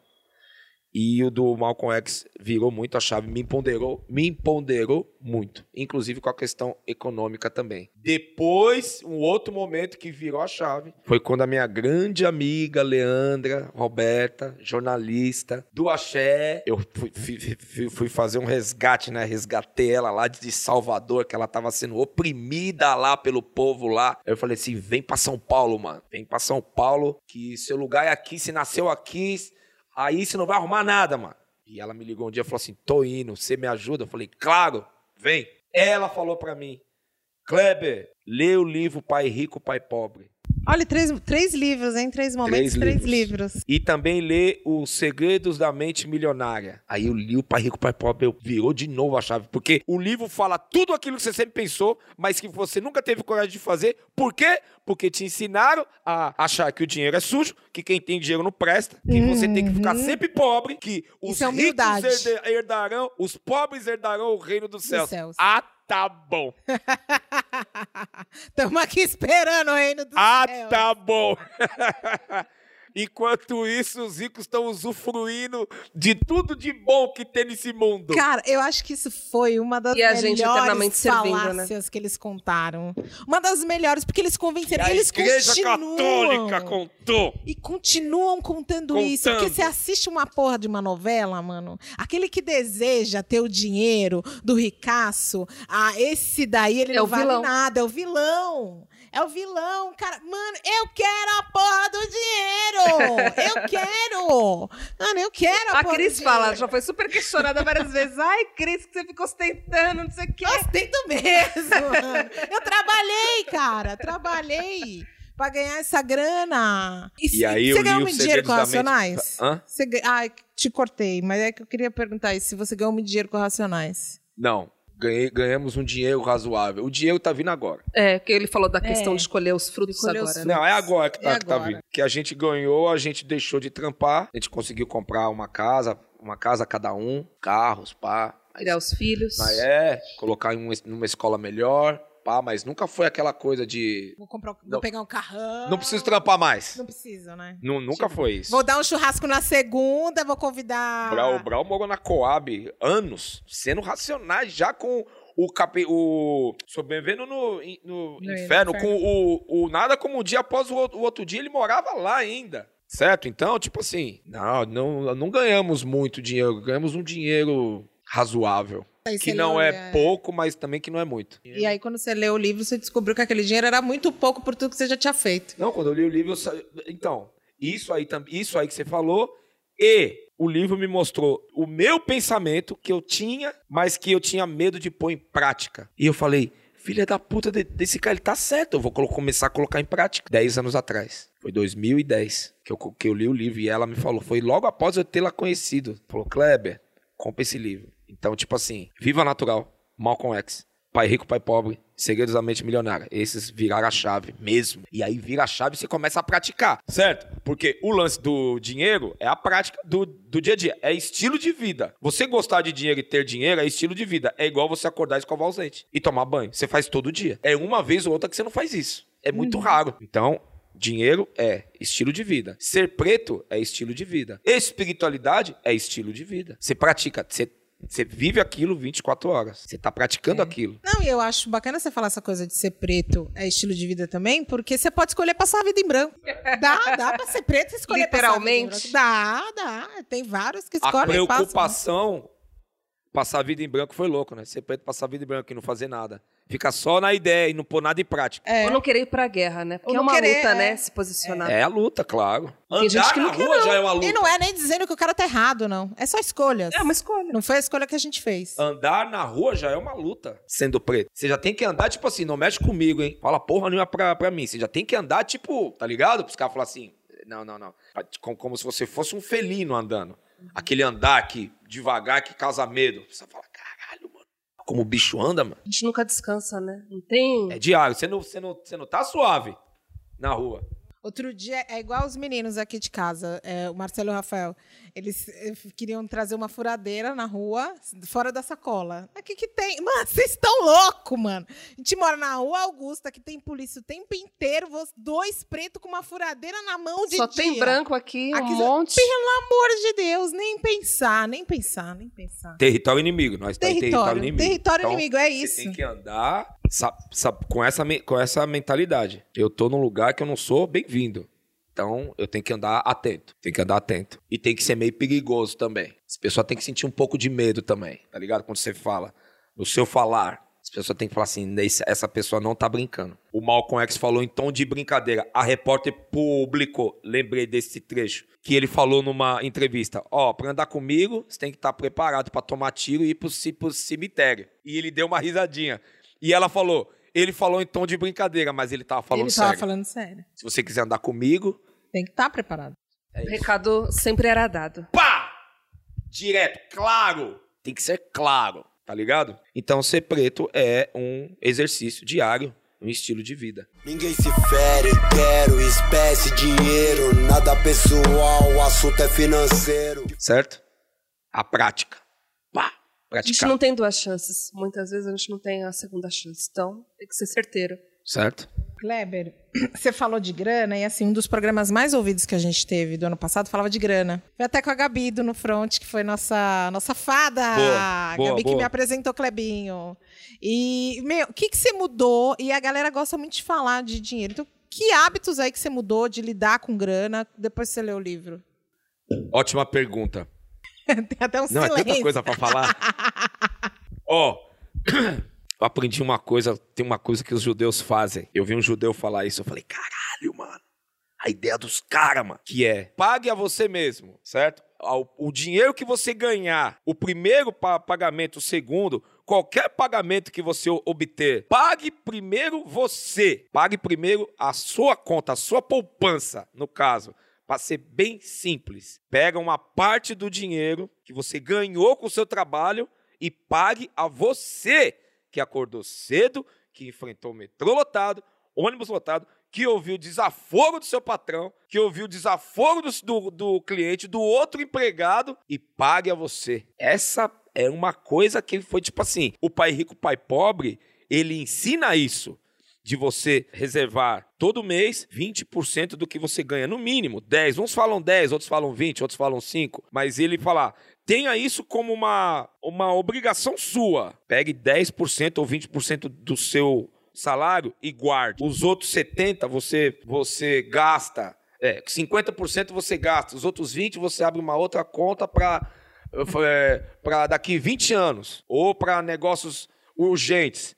Mas o lance que eu vi o judeu falar, pague a si mesmo, foi foda. É, tipo, é muito convincente. Demais. Pague a você. Muito mais do que guarde uma parte do que você ganha. É muito mais convincente. Você E te assim, valoriza, né? Realmente, cara, eu mereço. É, te empodera financeiramente falando.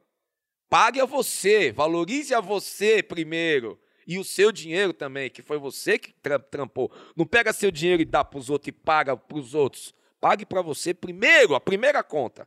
Então foi isso que me ensinou. Isso que me, que me ensinou. Pague a você. Outra, espere 10 anos para você ser milionário. Espere 10 anos. Depois, quando você ficar milionário, você vai triplicar o seu dinheiro. Mas não faça dívidas. Não faça dívida de jeito nenhum. É, pague a conta em dia, não pague juros. Pague juros se for de um dia só. E olhe lá. É outra coisa que ensinou. Compre um carro grande para você se sentir grande. Nunca vou esquecer. É o final do livro. Aí eu comprei o meu Santana 93. Adorei.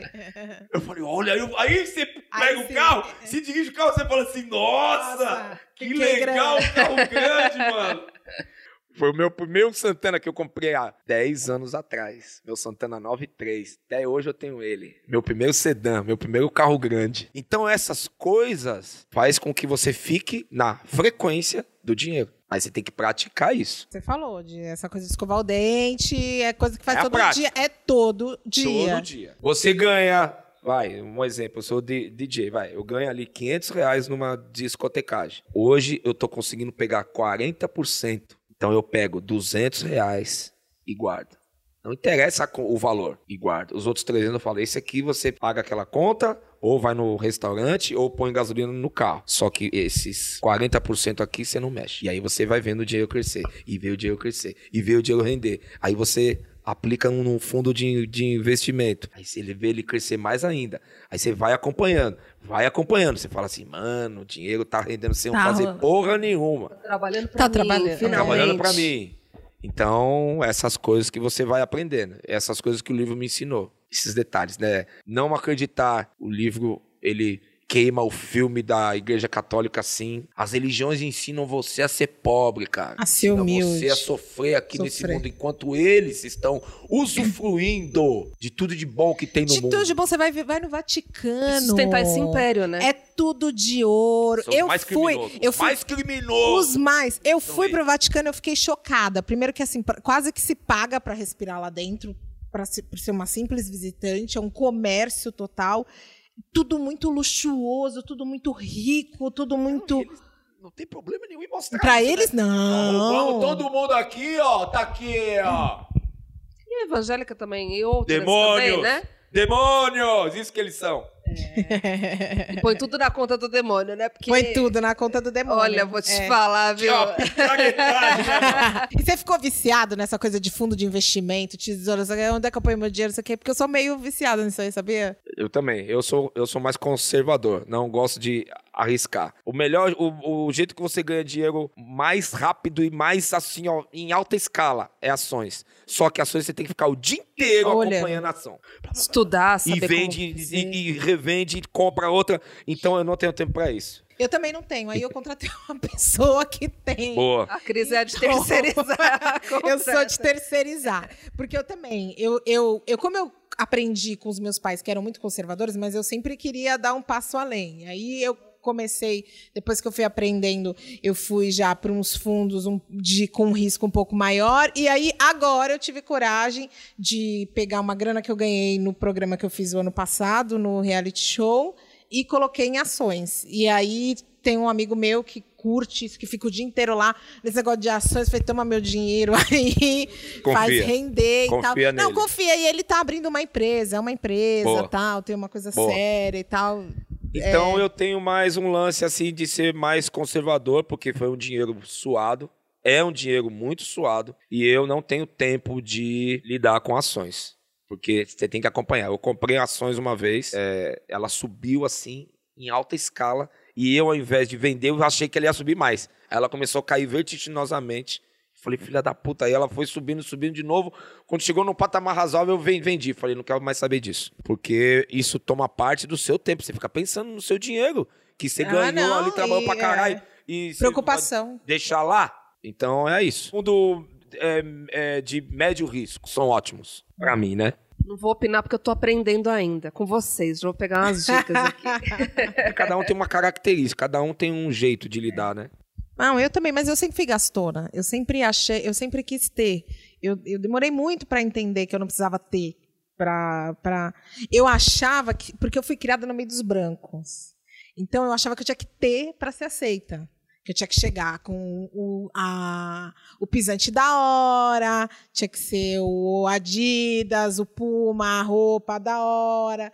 Eu achava que era isso. Eu demorei muito tempo, eu precisei me fuder muito na vida, sabe? Levei muito tombo, cheguei lá no fundo do, do poço para aprender que, na verdade, é, não era nada daqui. É isso que aí. Eu poderia, sendo preta, chegar com qualquer roupa, com qualquer carro, com qualquer coisa que as pessoas nunca iam me validar enquanto mulher. Isso aí. E aí a realidade vem e fala assim: e aí, e aí agora? Não tá vendo, não? Olha eu aqui, ó.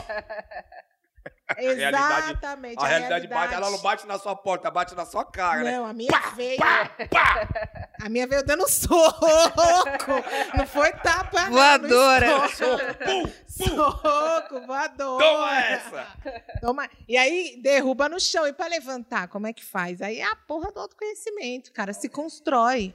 Vai lá, se constrói. Quem que é você? Sabe? O- isso faz diferença para você? O que os outros pensam faz diferença para você? Quem você se tornou? O que, que você quer ser? O que, que você vai se tornar, né? Nessa realidade. É Isso foda. muda tudo, né? Muda Quando tudo. E aí você, vira se essa descobre. chave. Não, e aí eu me descobri assim. Eu sou uma mina que eu trampo pra caralho, mas eu sou herdeira. Quem construiu mesmo foram meus pais. Meu pai e minha mãe, eu sou herdeira.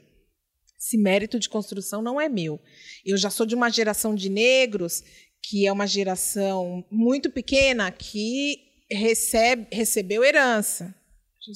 Pode ser pouca ou não, Fora mas eu da tive curva, herança. né? Da realidade da maioria. Totalmente né? fora da realidade, Não é meu totalmente. Meus pais passaram fome, mas construíram uma história, construíram um legado e deixaram esse pra, ele para mim, né? Certo. Mas eu, ti, eu tenho que provar todos os dias, eu sempre tive que provar, tendo ou vestindo a roupa bacana ou não, que eu sou a mina dona do restaurante. Que eu sou a dona, que eu não sou a empregada. Que eu sempre sabe tive. fazer gestão. Que eu sei fazer gestão. Eu sempre tive que provar que em todos os cargos, eu, eu tive cargos foda na Prefeitura de São Paulo. Eu tinha que provar que eu era aquela pessoa. Era eu, sabe? A galera falava com a Cristiane Guterres pelo telefone, e quando chegava a Cristiane Guterres, eu levava um susto. Mano, o que que tá acontecendo? Não veio a Cristiane, né? Que é bem assim, né? E aí você descobre que, mano, não adianta é, eu, eu, eu ter as coisas se eu não souber exatamente o meu valor. Aí agora eu posso ter o que eu quiser, porque eu já sei qual é o meu valor. Já sei qual é o meu valor. Aí outro dia eu tava me perguntando se eu queria ter um carrão. Eu tava conversando com uma, com uma amiga. E foi depois que você falou que você tinha comprado a BMW, naquela gravação que a gente fez. E aí eu fiquei pensando assim, nossa, mano, será que eu, eu deveria comprar um carrão?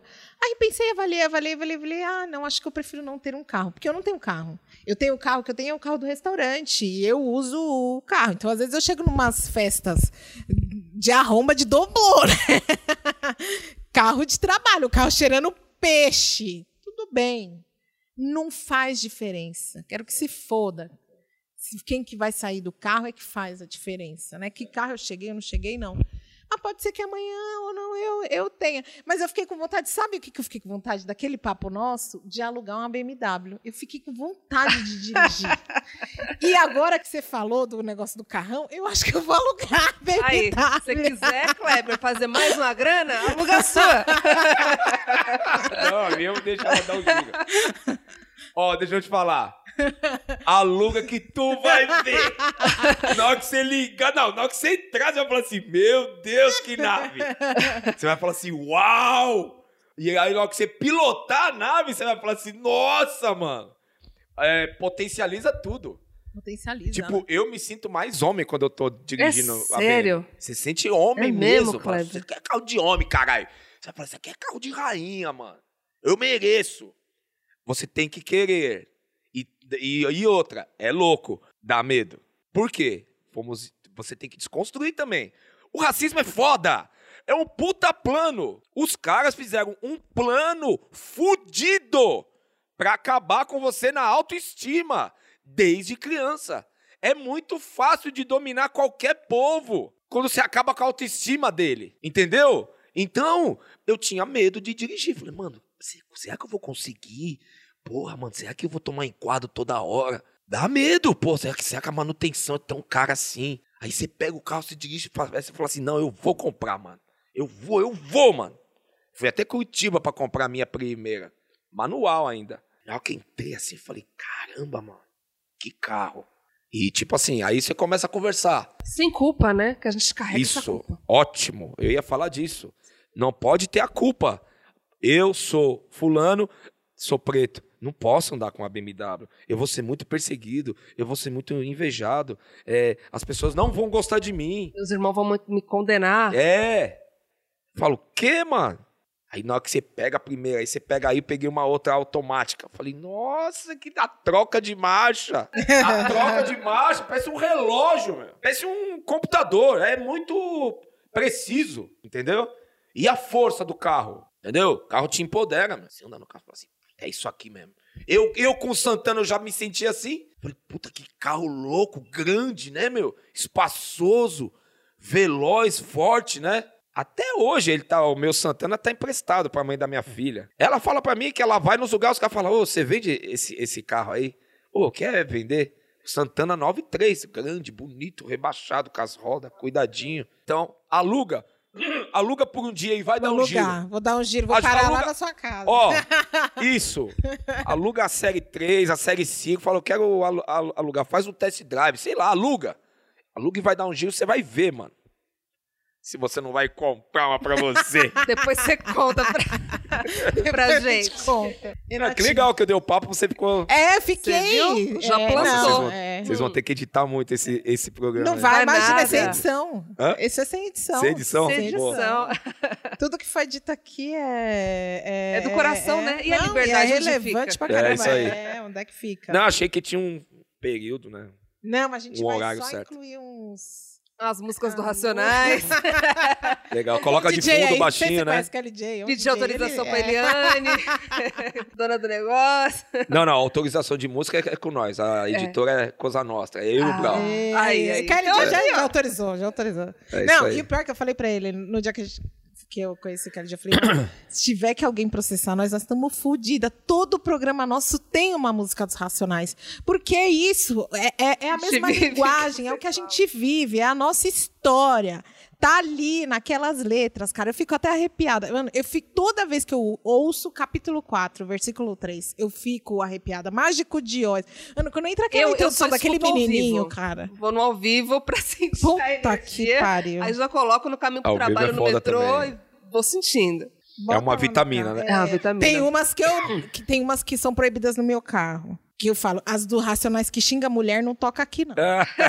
não toca mesmo. Aí, Só história, só. aqui, aí tem dois que sempre andam comigo, os caras.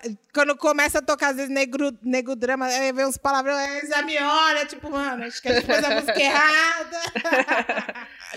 É a música certa e como o Kleber falou, né? A gente muda sempre, né? Todo mundo muda. Meu sonho é estudar, ter, um, ter uma casa, uma família. Se eu fosse mágico, não existia droga, nem fome e nem polícia.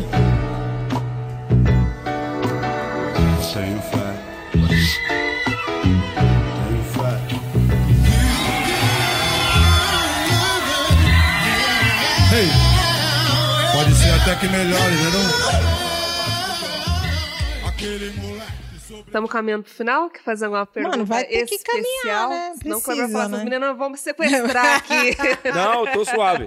Fica aí, Clebinho. Tem espaço, apartamento seis e aqui de meia casa. só. Tá suave. Tá Eu suave. queria só é, fazer uma pergunta. A gente estava conversando no início, né? E a gente está no ano de Afropunk Brasil. Então, em novembro, teremos primeira edição em Salvador, do maior festival de música negra do mundo. Está aí há 14 anos. Nova York, Atlanta, Paris, Londres, Joanesburgo. Se eu não esqueci de mais Você algum. curte, Clebinho? Pro punk? Já foi. Já foi algum? Não, eu curto. Eu tô esperando É, a, per- é. a per- a Vou pergunta. fazer o gancho. Mas, na verdade, né? é, a ideia do Meteora esse, esse ano é até novembro a gente trazer alguns insights todo mês sobre o festival e para os nossos convidados fazer a seguinte pergunta: qual que é o show, evento da sua vida que te marcou? Não necessariamente que você tenha feito, mas que você tenha assistido. Eu falei para o Kleber no início do. quando a gente estava. antes de gravar, né, conversando, que tem um show que me marcou muito, que ele tocou que foi no antigo é, saudoso indie hip hop, que era feito lá no Sesc Santo André por 10 anos. Trouxe muitos músicos de fora e grandes artistas nacionais também. E aí, naquele ano, se não me engano, foi 2008, 2009, foi o falecimento do DJ Primo, um dos maiores DJs do, do país. É, Para mim, ele o KLJ são assim, a nata da nata da nata. E naquele dia o Kleber fez uma homenagem para ele. Então esse foi um show que me marcou. E eu queria saber qual show que te marcou. Ah, pô, são vários, né? Vou falar de dois, não vou falar nem do Racionais. Deixa o Racionais de lado. Capítulo à parte. O show do Roger, do Zap, que eu vi no Palmeiras com a Chic Show. E o show da Chaka Khan também no Palmeiras. Esses dois eu falei, nossa, eu era novo, né? O que aconteceu até lá, eu tomei um puta enquadro da Civil, eu e o Ed Rock. A gente tava indo pro Palmeiras ver o show da Chaka Khan. A gente tomou um enquadro da Civil numa rua ali, ali na numa rua, ela era de- deserta, de terra, na, na Barra Funda, paralela com a Francisco Matarazzo. Você vê, a gente ia pela rua de terra, porque se fosse pela Francisco Matarazzo, a gente podia tomar enquadro da polícia, porque a gente não podia ser visto. Os pretos na rua andando de madrugada é enquadro. Era enquadro. Então a gente foi pra uma rua de terra. Os polícia, pá! Eles estavam com um moleque que tinha sido roubado. E eles perguntaram onde estava a arma, onde estava a arma. Não, não tem arma. Onde vocês estão indo? Não, estamos indo aqui, ó. Estamos indo ver o show. Estamos indo no Palmeiras. Não, cadê, cadê o dinheiro do moleque? Cadê, cadê? E o moleque tava na, vi, na viatura. E eles tiraram, tr- trouxeram o moleque e falaram, foi eles? Fala, fala, foi eles? O moleque, eu falei, mano, agora só falta o moleque falar que foi. Porque eu não sei de, nem de uma, nem de duas, nem de três, nem de quatro, nem de cinco histórias que várias vítimas acusaram qualquer preto que eles viram e falavam, foi ele. Aí eu falei, agora o moleque vai falar que foi nós. Foi nós, fudeu. E tinha sido dois caras que tinham roubado o moleque. E aí o moleque com a cabeça baixa falou assim, não, não foi eles. Não foi, não foi.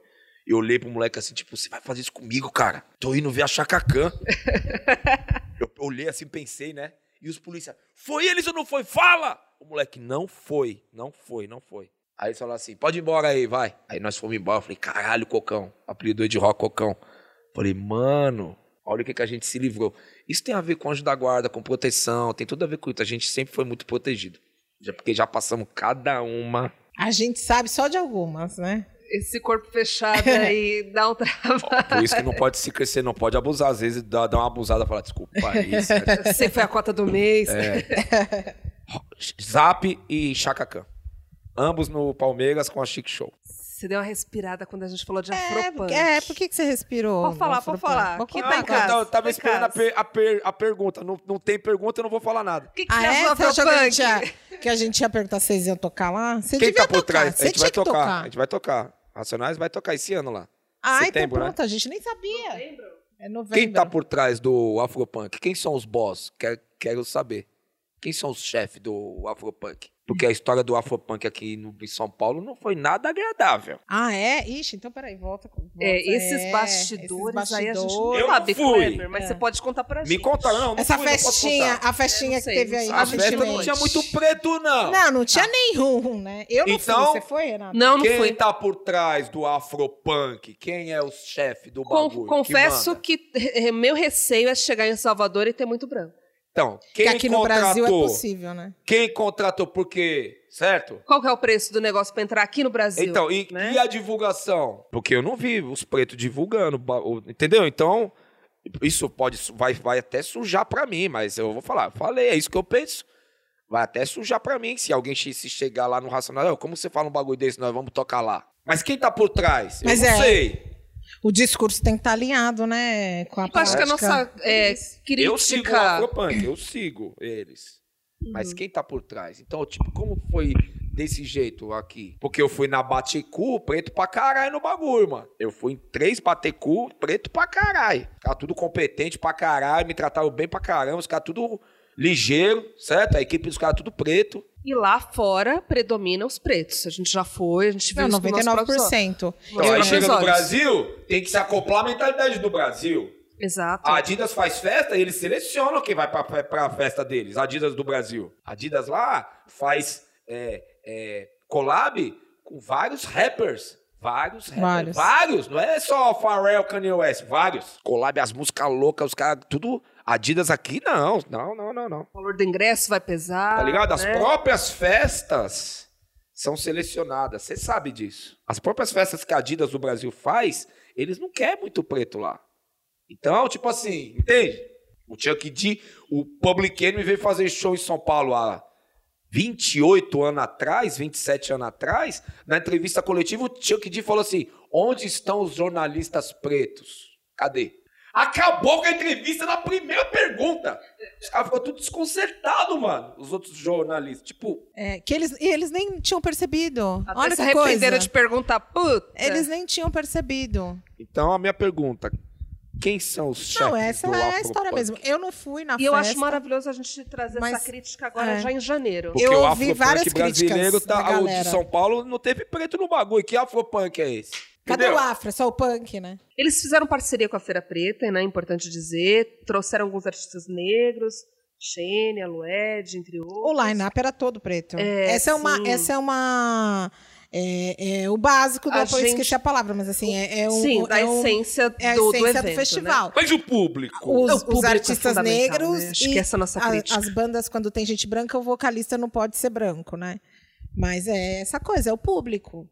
Por que, que o público. Ah, tem essa. Ó, tem, já tem uma coisa. A branquitude aqui no Brasil é assim: não adianta. Você pode pôr o afro que for na frente, que se ele quiser entrar, ele vai entrar, mano. Só que a gente tem que dizer pra ele: aqui você não entra, mano. Não entra. Tem que ir lá. É igual a parelha lá. Mano, encheu de branquitude aqui, começa a tocar aí o tambor, é, dá a letra, porque não, é, o espaço é nosso, cara. É Respeita o nosso, nosso espaço, né? É nosso. Eu penso assim, respeito a sua posição. Eu penso assim, é uma festa afro. O nome já diz tudo. Eu acho que tem que ter pelo menos a metade de preto, certo? Os brancos são bem-vindos, mas eles têm que saber também. É uma festa nossa. Eles têm que saber. Eles são bem-vindos. Eu aprendi isso com os Black Panthers. Eles são com o Malcolm X também. São bem-vindos, mas o bagulho é nosso, certo? Você quer colaborar? Ok. Quer participar? Ok, mas é nosso, ok? Sem preconceitos, sem racismos, mas é nosso. E não foi isso que eu vi na áudio, certo? Não fui na áudio, não vi isso. Você foi, não sei. Não sei quem foi, tu falou que, mano, o bagulho não tinha preto, certo? Então, tá levantada essa questão. Por isso que eu respirei. Falei, vou ter que falar, certo? Você mesmo falou, se, se o seu receio é o afropunk na Bahia não ter preto. Então, tipo assim, ó, o Racionais vai falar assim, como assim, mano? Meu receio maior é de não dar acesso, não dar possibilidade, porque a galera quer ir, né? Mas quem que tem 400, 500 pau pra entrar num show desse? A gente tá falando de Brasil. Tem que ter uma, uma ética também financeira. Falar assim, não, mano, peraí, nós tá no Brasil, cara. Vocês é louco, cara? Não é Estados Unidos que todo mundo tem, tem a moeda pra pagar. Pretos e brancos, e latino, e, e japonês, espanhol, todo mundo tem. O país permite, aqui não. Como que faz um festival desse e cobra um valor desse? Então sejam estratégicos e pensem, né, como incluir a, É a uma nossa questão galera. financeira? Ou, ou é uma outra questão? Ou é uma questão racial com o disfarce do dinheiro, o dinheiro na frente, né? Vamos colocar caro, tá ligado? Que aí os pretos não vai.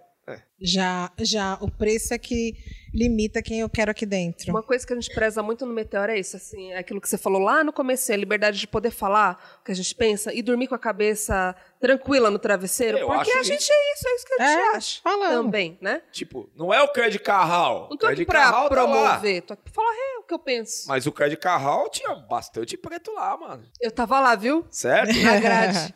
E os brancos também estavam lá, choraram e dançaram, tá tudo certo. Acho que todo mundo tem que ir, moro, mano? Agora, quando você coloca um preço absurdo, quem, os, os pretos não têm dinheiro ainda. Nós somos os que menos tem. Onde a maioria nem sabe o que é afropunk, né? Que é uma coisa. Muitos Muita gente nem sabe. Nem sabe. Que é uma coisa que a gente vai aí evoluir ao longo dos meses, contar um pouco da história do festival, trazer, trazer essa crítica social para quem sabe a produção Ah, aí tem que do dar uma evento. embaçada, tem que dar uma embaçada. Ô, Abrir mano, a mente. Como vocês vêm fazer o bagulho no meu país, cobra caro pra caralho, país desse aí, mano? Olha a diferença social que tem no país. Vocês é louco? Tem que falar. Acho que é isso. Vamos caminhando É. pro A gente final. precisa. é, a gente precisa terminar. Você tem uma pergunta final? Não. É? Não, eu quero saber o que ele ouve de música. Eu tenho sim, ó, bem clichêzona, bem É? clichêzona. Escu é, É bem clichê mesmo, mas assim, O clichê às vezes é legal. 50 anos aí, qual o seu sonho? Qual o sonho que o Kleber tem ainda carrega é verdade, a gente falou que ia falar de futuro, a gente foi falando, falando, falando, É. falando, falando. Ah, eu sonho por um mundo mais pacífico, mais igualitário, mais pacífico, mais igualitário, é, com mais amor, inclusive com mais amor aos animais. Um mundo mais vegetariano, um mundo mais calmo. Esse mundo é o mundo do equilíbrio. Então, o mal e o bem ele vai estar, vai não, não, não adianta. O mal sempre vai existir, sempre existiu, né? O, eu sonho com esse mundo aí, o mundo menos pior, mais pacífico, mais amoroso, mais calmo, mais alegre. Tá melhorando. Tem todos esses problemas aí, mas o mundo já foi muito pior. Nossa. Tem uma pergunta que a gente fez pra Erika Malunguinho também. Eu falei: você é otimista quanto ao futuro? Você é, Kleber. Claro, claro. Senão já tinha. já tinha falado, me mata aí, já, já era. Claro, a gente luta pelo otimismo né, para melhorar as coisas, né? Claro que eu sou. Sou um otimista mesmo. Sou um ativista otimista. Eu acredito na melhora. Eu tô nessa frequência aí. Não posso fazer vista grossa com o que tem de ruim, porque também é, não pode ser trouxa. Eu tô vendo o que de ruim existe, mas eu luto por um mundo melhor. Eu tô na frequência dos que lutam por um mundo melhor. Eu sou otimista, sim, claro. Minha pergunta é de música, né? Eu, eu, eu uso música como se fosse droga, assim. Tô mal, boto uma música pra ver se dá uma animada, boto no último, sabe? Então tem umas épocas que eu tô, pego uma música umas melhorada. 50 vezes, ah, num dia só. Qual que é essa música que você tá ouvindo agora? O que, que é? O que, que tá tocando nos seus players? Eu gosto muito de vários estilos de música, né? O que eu tô ouvindo agora, vai, vou, vou falar três músicas.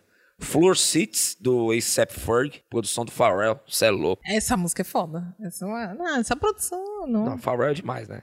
Floor, Floor Seats, também ouço a é, Don't You Know, da Chaka Khan, que é foda. I got my own fame. Plum, plum, plum, plum. E tem uma que eu tô ouvindo, que eu gostei muito dela. É uma música dos anos 70, chama Agira. Ele atirou a flecha no seu soldado atirou. Ele atirou. Esqueci o nome do grupo. Trio Ternura, Trio Ternura. música antiga. Antigona. Bem legal. Essas aí. E a música da minha filha também, que ela fez fodida, que é Sempre no Corre, a Nifa Doa. Sempre no Corre. Produção do DJ Will, meu filho também. Puta soma, sempre no corre. É aqui que deu lá na sua casa. Tem uma. Uma você tem um- cantora, é que é? Dois tem uma DJs, cantora, DJ. Uma fotógrafa. e uma foto. E um, Só, né? e um desenhista. O Eita. mais novinho, o Calife, desenha com a mão esquerda, É. desenha muito. Moleque, desenhista monstro. Eu acabei de voltar da Bahia, tava lá onde seu filho tá, Caraíva. Ah, legal, o Calfani. Então, eu acho que esse lance do talento é você ver e não forçar nada, não impor nada pra criança e deixar ela desenvolver sozinha. E aí, é, sei lá, acho que quando você tem o sangue, a veia de, a- de artista, você cria um ambiente de arte na sua casa, né? Você cria um ambiente artístico também. Isso influencia os filhos, né? É legal. Meus filhos nunca forcei eles a serem DJs. Eles, eles viam eu entrando e saindo de casa, chegando de manhã, e eles todos na sala brincando. E eu falava, ó, vou, do- vou dormir, hein? Pelo amor de Deus. Não, não liga a TV, é alto, sem escândalo. Deixa eu acordar que vocês brincam. E eles ficavam vendo desenho bem baixinho. Aí eu acordava e eles ligavam. Eu eles lembro do Will nesse ambiente. pequenininho, nos shows, assim, já indo discotecar contigo É. nas noites, eu lembro, eu lembro. Legal. Muito louco. Isso aí, tô ouvindo essas músicas aí. É isso aí, Meteora, podcast com Kylie J, Clebinho. Vai ter que chegar ao fim, né? Muito, muito, muito obrigada. É, tem uma pergunta. A gente tem plateia hoje aqui, né? Porque a gente tá gravando aqui em casa, né?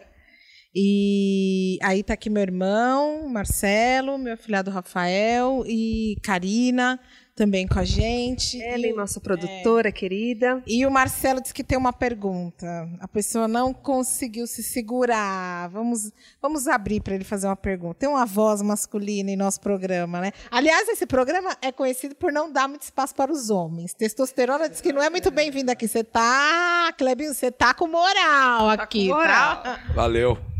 Kleber, o que... Boa tarde. Kleber, o que que te fez entrar pro Racionais ou o que te fez estar no grupo hoje? Identificação. A gente se identificou, tipo, com a causa. A gente, a gente fundou o Racionais pensando em falar da opressão, da perseguição do Estado, da perseguição do Estado com os pretos. A gente fundou Racionais pensando em falar da violência policial, das histórias de crime, das histórias que todo mundo sabia, mas ninguém contava. Então, teve essa identificação. Tipo, eu quero fazer esse som com esses caras, entendeu? O primeiro encontro do Racionais foi o KLJ e o Brau. E os dois conversaram e se identificaram. Houve uma identidade. Não, eu quero a mesma coisa que você quer. A gente olhava pro mesmo lugar. Olha ainda, né? Então foi isso. A gente teve, se, se identificou. Foi por isso que a gente superou muita coisa. Teve uma entrevista que a, que a Eliane fala: Meu, uma coisa que me intrigou muito. Como que quatro caras totalmente diferentes, com personalidade totalmente diferente, não se separaram. Continuaram juntos. Porque a gente acredita no mesmo propósito. Até hoje. A resposta é essa. E a outra foi qual mesmo? Não é mesmo, é uma É a pergunta mesma, só. né? É, é. Foi isso aí. A gente se identificou. A gente quer fazer esse, esse som aqui, ó. Isso aí. Tava aqui te ouvindo, Kleber, e pensando por que, que eu e Cris um dia nos encontramos, por que, que a gente segue juntas. E acho que nada é por acaso, né? É, fique atento aos sinais, a gente está procurando estar atento aos sinais. E cada vez que a gente tem encontros como esse, com pessoas que cedem o tempo para a gente, que isso é muito rico, o tempo das pessoas, Eu tenho mais certeza, tenho certeza que a Cris também pensa assim como eu. Então, para a gente é uma honra te receber em casa dessa forma que a gente está te recebendo aqui. Muito obrigada pelo seu tempo, é, por todo o seu trabalho, que não preciso nem dizer quanto você nos inspira. Estenda aí seus meninos, os meninos homens, grandes homens do Racionais. Muito, muito obrigada por tudo. Eu agradeço o convite, né? agradeço o respeito, a recepção aí. E também é um, um prazer conversar com vocês de uma maneira livre, né? Sendo eu mesmo. Eu sempre sou, mas assim, eu quis dizer à vontade, né? No é, chão. aqui sentada no chão. É, sem sapato, Sem bebendo sapato. água, trocando ideia. Num puta clima bom, a energia da casa, puta energia boa que a casa tem. Então essas coisas têm muito valor, né? Muito rico, né? Então, muito grato também por me escolher para ouvir as minhas ideias, né? Ouvir falar nas coisas que eu acredito. É um dever, né? Um dever também meu, falar o que eu penso, expor as minhas ideias para as pessoas, porque eu não quero manipular ninguém, não quero controlar ninguém, não quero enganar ninguém. Eu quero mostrar aquilo que eu acredito, que eu acho certo e tal, entendeu? E é isso. Grato, muito grato e prosperidade para o programa Meteora, Meteora. Podcast. Meteora Podcast. Valeu, valeu, Valeu, valeu. Clebinho. Eu quero aproveitar e quero agradecer a Ellen, que é a nossa. legal, Não, essa foi a melhor. Agora, todas as situações, vou te chamar de Clebinho. É, você ainda vai ser meu sócio. Aluga BM É. e depois compra a BM. Vou te chamar, a gente vai dar um rolê de BMW. É, quero agradecer a Ellen, que tá captando o nosso som aqui. Cara, Voz Ativa. É, é a segunda vez que ela trabalha com a gente. E o Gustavo Mas também, o importante Gustavo também, dizer. não, mas é, o Gustavo é, é- é protagonista, não, vê, não é protagonista, não veio, é coadjuvante. Porque a gente tem uma mulher na técnica, cara. E é É. muito difícil encontrar mulheres nessas posições de técnica. Então, Ellen, maravilhosa, obrigada, Muito obrigada, por estar querida. aqui. Só pra falar o lance do futuro. O futuro a gente não sabe. Mas o futuro é vegetariano. E o futuro é será as mulheres no comando. As mulheres são as mais inteligentes, os seres mais inteligentes, mais sagazes e elas têm a sensibilidade. Então as mulheres têm que estar no comando do mundo. Não é demagogia o que eu estou falando. Eu gosto de mulher. Gosto do ser mulher, da mulher em tudo, não só sexual, mas o que ela pensa, o que ela vê, como ela vê, a, como ela intui as coisas, como o lance de cuidar dos filhos, de cuidar da casa, de cuidar do mundo, de ter plantas. Então, o futuro é esse. E eu quero que ele seja assim. Será? Eu Será? será. Ah, com isso a gente fecha, porque o futuro é feminino, já disse Clebinho, né, Renatinha? Muito obrigada e até a próxima. Um beijo. Tchau, tchau, Beijo. bye bye.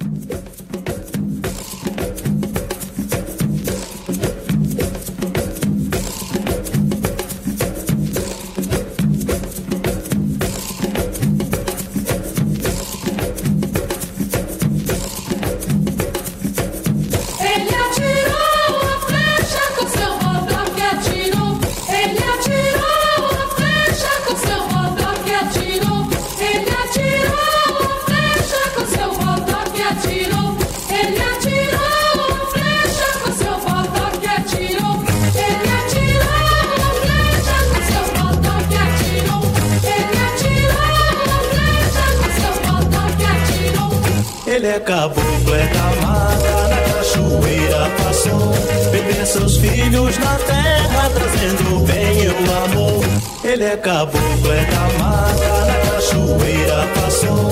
Beber seus filhos na terra, trazendo o bem e o amor. Ele atirou a flecha com seu que atirou. Ele atirou a flecha com seu que atirou. Pra combater a mandinga, correu a gira, girou. Os males de todo o espaço levou. Pra combater a mandinga, correu a gira, girou. Os males de todo mundo para o espaço levou.